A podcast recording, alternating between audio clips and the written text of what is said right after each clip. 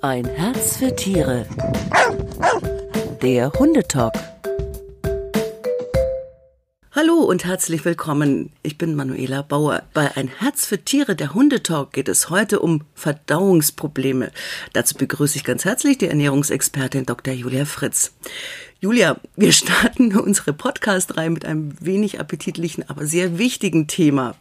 Ich äh, fühle mich da trotzdem geehrt, dass ich mitmachen darf und dass es unappetitlich ist, hast du jetzt gesagt. Also als Tierarzt sieht man äh, das Verdauungsthema sicherlich auch aus anderen Augen, weil es ein wichtiger Indikator auch ist für äh, um das Tier zu beurteilen im Gesundheitszustand. Und wir sind, was das betrifft, äh, sowieso vieles gewöhnt. Äh, man merkt dann eher an der Umgebung, dass man vielleicht leiser reden sollte im Restaurant oder so zum Beispiel. Also da ist das in den Tierarztkreisen jetzt nicht so ein Thema. Damit Scham war ja ein Sachbuch-Bestseller über ein vollkommen unterschätztes Organ, das viele Menschen hin und wieder auch Probleme bereitet. Genauso können aber auch Hunde unter Durchfall, Verstopfung oder Beschwerden wie Reizdarm leiden. Hat es damit zu tun, dass sich der Darm des Hundes im Laufe der Evolution verändert hat? Ähm, das würde ich ehrlich gesagt gar nicht so sagen. Also man meint zwar, dass da in der Evolution sich so viel verändert hat vom Darm her, aber ich sage jetzt mal so rein anatomisch gesehen, äh, kann ich jetzt nicht behaupten, dass der Hund irgendwelche neuen Features in seinen Darm eingebaut hätte, um sich irgendwo an, anzupassen an andere Umstände. Was wir schon wissen ähm, auf genetischer Ebene, was die Verdauung betrifft, dass Hunde in der Lage sind, Stärke besser zu verdauen als Wölfe, weil die einfach mehr äh, Verdauungsenzyme dafür produzieren. Das tatsächlich, aber es hat mit dem Darm an sich, mit der Anatomie jetzt weniger zu tun. Wie sollte denn ein normaler Stuhlgang aussehen und wo fängt Durchfall an? Äh, normal, ne? Was ist normal? Also man sagt immer so schön, dass äh, der Code aufsammelbar sein sollte oder auch kickable, wie manche äh, den englischen Terminus bedeuten. Es gibt tatsächlich so ein Score, ein Fecal Scoring, also ein, ein, äh, ja, ein, ein Punktesystem für verschiedene Codekonsistenzen von 1 bis 5 oder ähm, gibt da unterschiedliche äh, oder auch bis 9, was auch tatsächlich von der Industrie genutzt wird, äh, um zu beurteilen, wie die Codekonsistenz bei einem bestimmten Futter ist, weil das damit auch äh, immer einhergeht, wie gut ist die Verdaulichkeit, wie gut ist der Output. Er soll sollte, äh, also ja, wie gesagt, er sollte halt normal geformt sein. Ähm, Farbe richtet sich natürlich auch meistens nach dem, was vorne reingeht. Also Hunde, die beispielsweise viele Karotten oder Süßkartoffeln gefressen haben oder die klassische rote Beete, was jetzt nicht so viele tun, aber wenn, das siehst du halt auch ganz deutlich. Deswegen die Farbe an sich richtet sich auch nach dem, was man halt füttert. Also was ich persönlich immer gut finde, ist auch so den Kontext herstellen zu dem, was hinten rauskommt, was vorne reinging.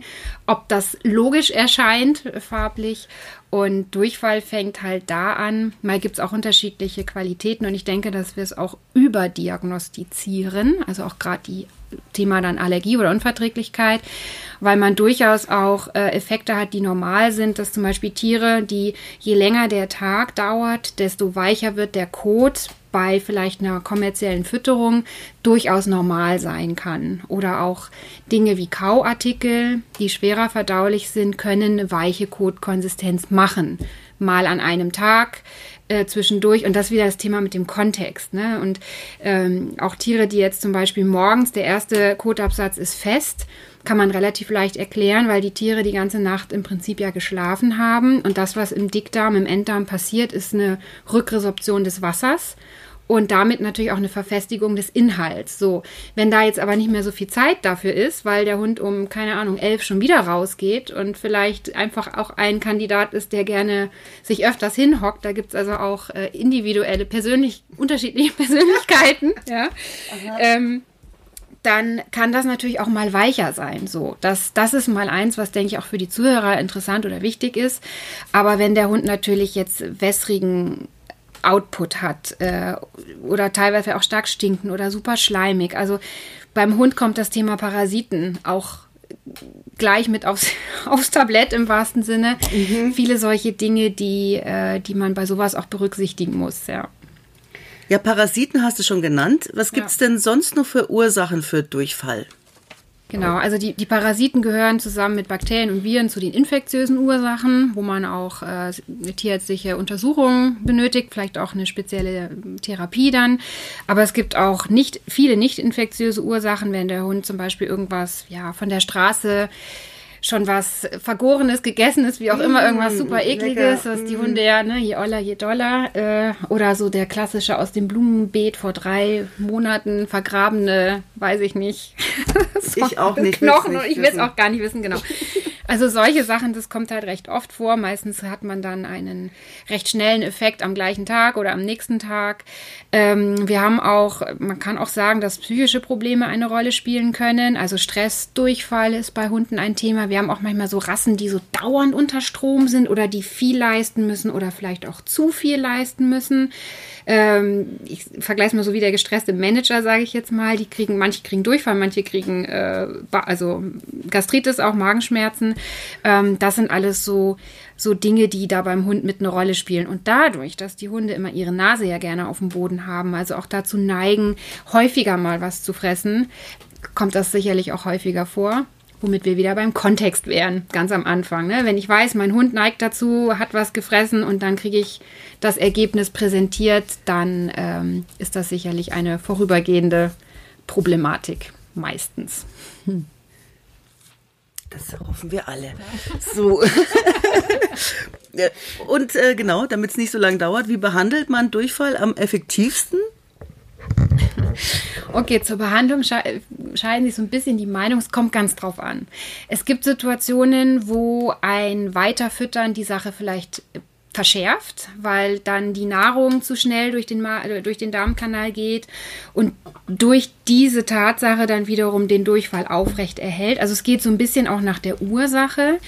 Was ganz wichtig ist, ist, dass auch für die Tierbesitzer, wenn der Hund wirklich einen schlimmen Durchfall hat, abgeschlagen ist, matt, dass man dann auch an eine Flüssigkeitstherapie denken muss, also teilweise sogar eine Infusion. Da sind wir aber meistens eher bei den infektiösen Sachen oder auch bestimmte Gifte, ja, ähm, Toxine können auch äh, sowas machen.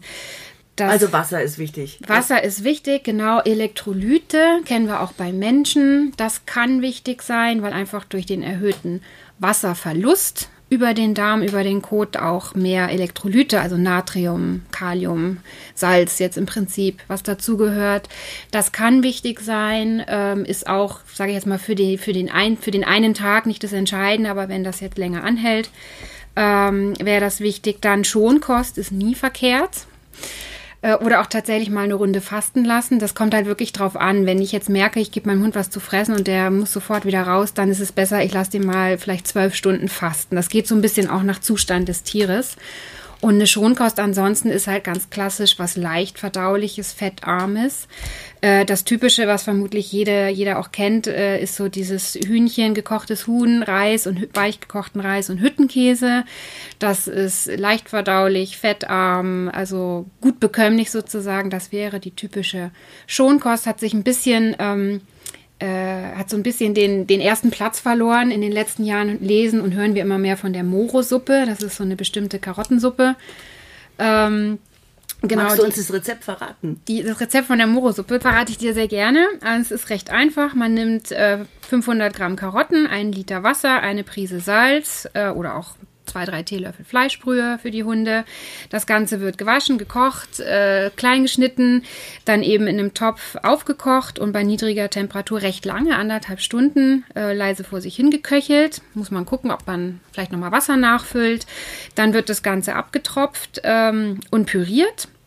Und das, was ich dann ähm, aufgefangen habe, das Kochwasser, tue ich wieder zum, zum Karottenpüree dazu. Dann kommt eben das Salz äh, oder die Fleischbrühe noch mit drauf und dann kann ich das dem Hund quasi verfüttern bei Zimmertemperatur natürlich oder auch etwas abgekaltet. Abgekaltet? Nee, erkaltet. Oh Gott. erkaltet. Wenn Sie jetzt keinen Kugelschreiber zur Hand hatten zum Mitschreiben, dann finden Sie das Rezept von der Moore-Suppe auf der Homepage von Ein Herz für Tiere. Es könnte ja auch sein, dass es einen Verdacht gibt auf äh, Futtermittelintoleranz oder dass eine Futtermittelallergie besteht, oder? Das kann auch sein, vor allem wenn das Ganze länger andauert, also wenn es chronisch ist. Und da muss man dann eine sogenannte Eliminationsdiät machen. Das heißt, ich fütter dem Tier so wenig Futtermittel, wie, Zutaten wie möglich und möglichst auch unbekannte Sachen. Also in der Regel eine Eiweißquelle, eine Kohlenhydratquelle ausschließlich über ein paar Wochen äh, also vier Wochen, acht Wochen, zwölf Wochen. Und dann gibt man Öle dazu, Mineralergänzungen dazu, wenn es jetzt kein kommerzielles Futter ist. Ähm, genau, das wäre so das Prinzip der Ausschlussdiät. Und dann hofft man, dass man es eliminiert hat, das Richtige. Ja, dann, dann kommen wir jetzt zur Verstopfung. Das ist vielleicht nicht ganz so unappetitlich, aber mindestens genauso unangenehm für den Hund wahrscheinlich. Julia, woran merke ich denn als erstes, dass mein Hund eine Verstopfung, der medizinische Begriff ist Obstipation, hat? Das kann man meistens daran feststellen, dass der Hund äh, sich hinsetzt und presst und es kommt nichts. Also dass der Hund immer wieder versucht, versucht und äh, es tut sich einfach nichts. Das wäre wär eigentlich ein ziemlich, ziemlich klares Signal, dass da irgendwas verstopft ist. Ich glaube, Verstopfung kommt jetzt nicht so oft vor wie Durchfall, aber wenn es mein Hund hat, was sind denn die Gründe dafür? Auch da gibt es äh, verschiedene Gründe für tatsächlich. Also zum Beispiel auch Sachen, ganz einfache Dinge. Bewegungsmangel kann dazu beitragen. Wie bei zu, uns Menschen. Genau, zu wenig trinken. Wobei Hunde in der Regel schon zu viel trinken. Also es müsste dann echt schon ein Tier sein, der keinen Zugang zu Wasser hat. Ähm, manchmal können Medikamente mit eine Rolle spielen, aber ich sage jetzt mal so, das hat meistens was damit zu tun, was eben auch im Darm ist, also vielleicht eine falsche Ernährung, zu wenig Ballaststoffe oder was würde ich ganz nach oben anstellen, ähm, wäre die Verstopfung durch eine Knochengabe, Knochenfütterung. Also dass die Tiere einfach sehr viele harte, schwerverdauliche Sachen fressen, ähm, die dann sich ansammeln und einfach äh, ja nicht weiter transportiert können. Äh, sogenannte Knochenkot oder Knochenverstopfung. Und was hast du für Tipps? Was gebe ich meinem Hund, wenn er zur Verstopfung neigt? Zur Verstopfung neigen. Also da sprichst du an, das ist wirklich ein grundsätzliches Problem beim Hund. Haben wir häufiger bei älteren Tieren zum Beispiel. Also da ähm, bin ich gut beraten, wenn ich dem Hund eine ballaststoffreiche Kost anbiete oder mit Ballaststoffen unterstütze. Das kann zum Beispiel Flohsamenschalen sein, das kann geraspeltes Gemüse sein, das kann Futterzellulose sein, also was in der Art.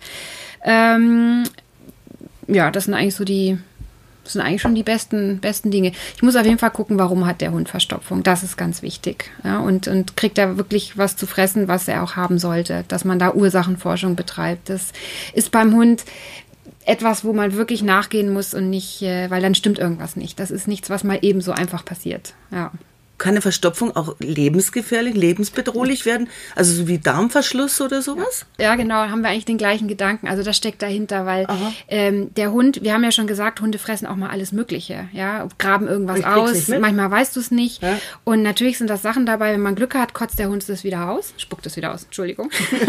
er spuckt es wieder aus. Ich mich schon dran gewöhnt heute. genau. Slang. Ja, Nein, Slang. er spuckt, er spuckt es wieder aus. Slang. Ja. Aber wenn das halt einmal weiter transportiert ist aus dem Magen raus, dann muss es halt einmal einmal durch den ganzen Darm durch. Und der Darmperistaltik, das kann sich also ineinander verschieben, das kann einfach stecken bleiben, das kann Verletzungen machen.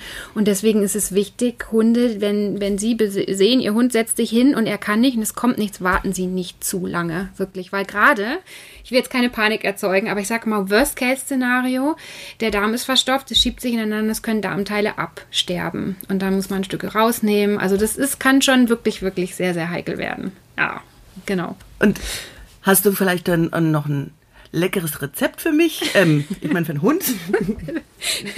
Leider weder für dich noch für den Hund und lecker. Okay, nein.